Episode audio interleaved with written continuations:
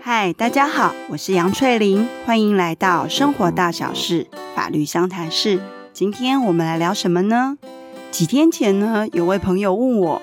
他的家人呢，以投资的名义被诈骗集团骗了好几百万，几乎都把身上的积蓄都骗光了。在报案之后呢，经过了一段时间，收到法院寄来的对这些坏人呢，是判处有罪的判决。但对他们来说，他们更想要的是希望这些被骗走的钱可以要得回来。别人告诉他们可以去提起民事诉讼，但是民事诉讼又要再缴上一笔裁判费，加上呢，他被骗走的钱是数百万，要缴的裁判费也不是几千块就能解决。那对于呢，现在已经没有积蓄的他们，其实也是一个负担。他们心里会觉得，明明是坏人骗走他们的钱。为什么他们还要再缴一笔裁判费才能够去告他们？除了觉得这个制度的设计不太公平外，他也想问，是不是有其他的方式是可以不用缴裁判费，然后提起诉讼的？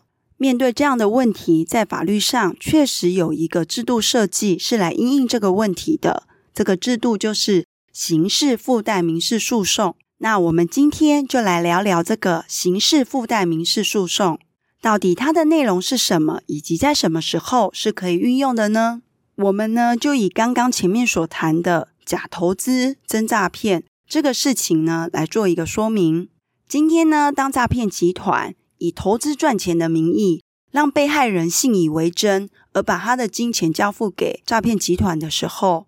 诈骗集团呢，这个行为就构成了刑法上的诈欺取财。那如果被害人呢，到警察局去报案，警察呢，在做完笔录之后，就会送交给检方，让检方去进行后续的侦办。而检方呢，在侦办期间收集所有的证据，最终认为呢，这个犯罪事实是存在的，那他就会起诉，让案件呢进入法院，由刑事法庭呢来进行审理。这个是所谓的刑事诉讼程序。但就这个诈骗事件呢，诈骗集团的人呢，除了有刑事上的诈欺罪问题外，诈骗集团的行为，同时呢，对被害人也构成了民法上的侵权行为。被害人呢，是可以对诈骗集团的成员要求侵权行为的损害赔偿。而这个部分呢，其实是法律上的民事的诉讼程序，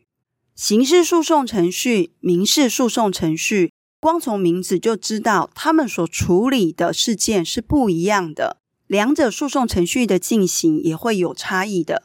刑事诉讼里呢，主要处理的是在认定这个被告到底是有罪还是无罪的；而民事诉讼呢，处理的是当事人之间关于财产上或者是身份关系所引起的一些纷争。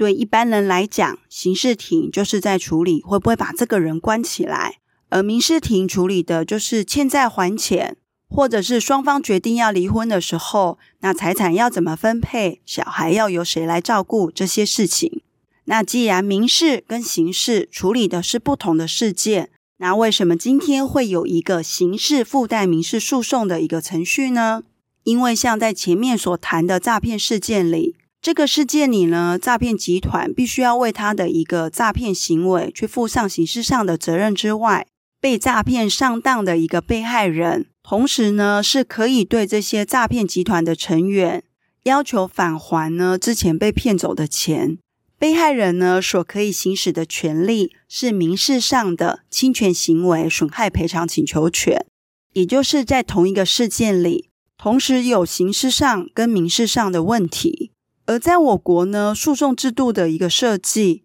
每一个法官呢都是独立审判的。案件呢，最终的判决是经由法官的自由心证去判断。那每一个人的自由心证不见得会是一样的，所以有可能同一个案件经由不同法官判断的话，会得到不同的结果。所以今天呢，在针对同一个事件里，它同时呢有涉及民事跟刑事的问题。比如说像车祸案件里面有过失伤害的刑事。但是也可以针对这些伤害部分去请求针对车损啊、人伤的部分去要求赔偿的时候，或者是像这种诈骗案件里面，诈骗集团呢，除了有犯诈欺取财罪之外，被害人呢也可以针对他这些行为据要求呢，诈骗集团必须要把当初骗的钱还给他。为了避免呢，经由不同的法官审理而可能产生歧义的一个判决，以及呢，既然是同一个事件，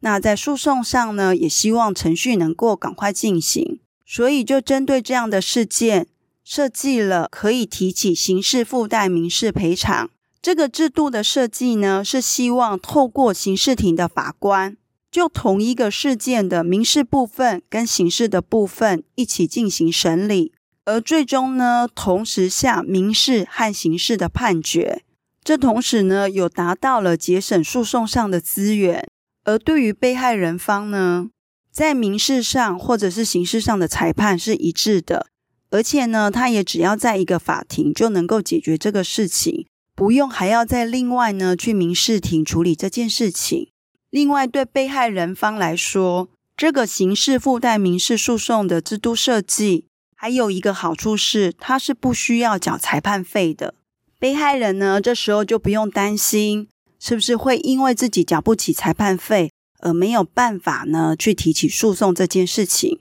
那如果呢要提起刑事附带民事诉讼，程序上应该怎么进行呢？首先呢，它有一个提起的时间限制，时间上呢必须是要在检察官已经起诉了。到二审的延迟辩论终结之前，在这中间提起。但如果今天呢，在第一审已经延迟辩论终结了，到还没有要决定对这个一审判决提起上诉之前，这中间的时间是不能够提起的。因为呢，这个民事诉讼程序它毕竟是依附着刑事诉讼程序进行的，所以只有在检察官已经起诉了。就是确定这个案件会进入刑事庭审理，从这个时候呢，你这个民事诉讼才有一个依附的对象。那另外为什么会说在一审延迟辩论之后跟上诉前这段时间是不能够提起的？因为在这个时候呢，一审法院的判决还没有下来，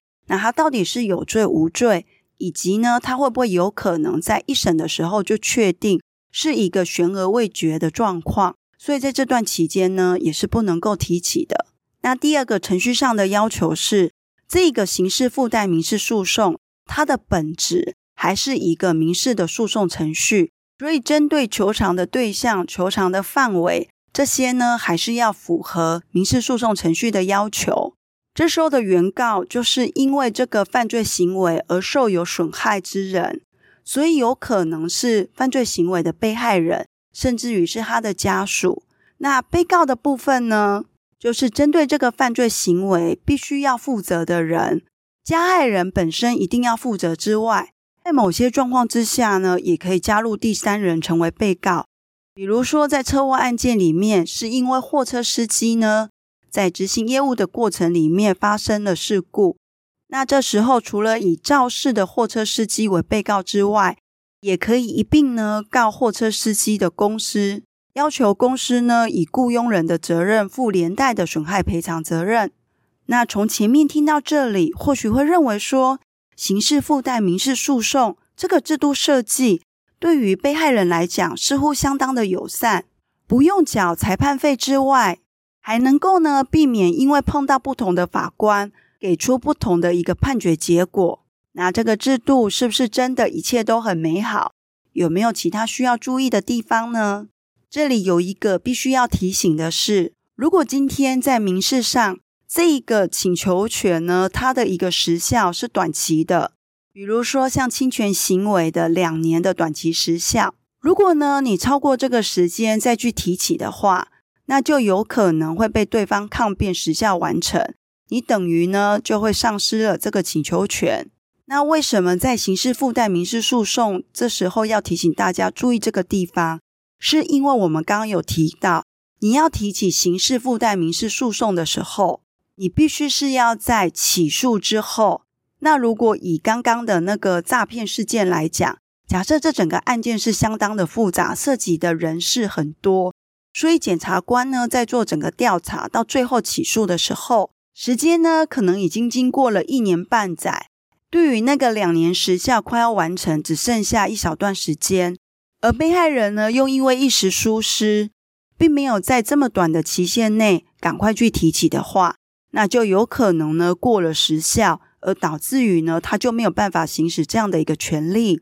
那另外一个是这个制度的设计，原本是希望在刑事庭就让法官针对这个事件的民事、刑事的部分一起处理。那因为民事的部分是要刑事案件的事实确立之后，才能进行后续的一个审理。所以今天呢，如果这个案件的刑事部分被告呢一直是被通缉的，他都没有办法到庭，法官呢在刑事的部分就一直没有办法审理。或者是这个刑事的案件本身相当的复杂，让法官在审理上也要花很多的时间的时候，那这时候民事的部分就会一直迟迟的无法处理。再者呢，实务上，刑事庭的法官在受理被害人提出刑事附带民事诉讼后，觉得这个民事的部分相较复杂，而需要交由民事庭来审理的话。他可能就会移送到民事庭去，那民事庭呢，再去进行分案，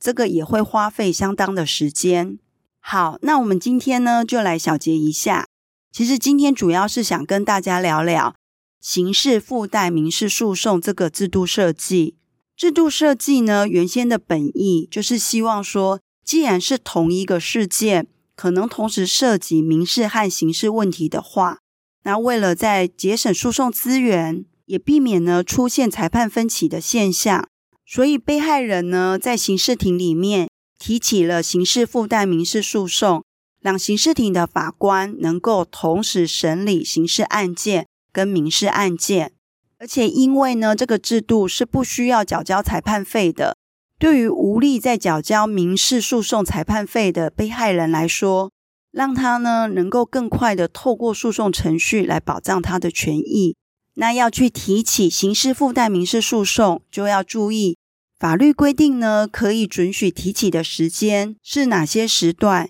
以及在诉状上，不管是原告、被告或者是请求权的范围，还是要适用民事诉讼的规定。最后有句提醒，即便刑事附带民事诉讼。对于被害人来讲是相较友善的制度，但是如果今天被害人他的一个民事上的请求权的时效是短期的话，那他就自己要去注意到检察官呢有没有在两年内针对这个案件起诉。如果时间已经快到了，但是检察官呢还迟迟未起诉的时候，那为了保障他的权益，他这时候可能就不能再等刑事附带民事诉讼。而是自己呢要去缴交裁判费，经由一般的一个民事诉讼程序去主张自己的权益。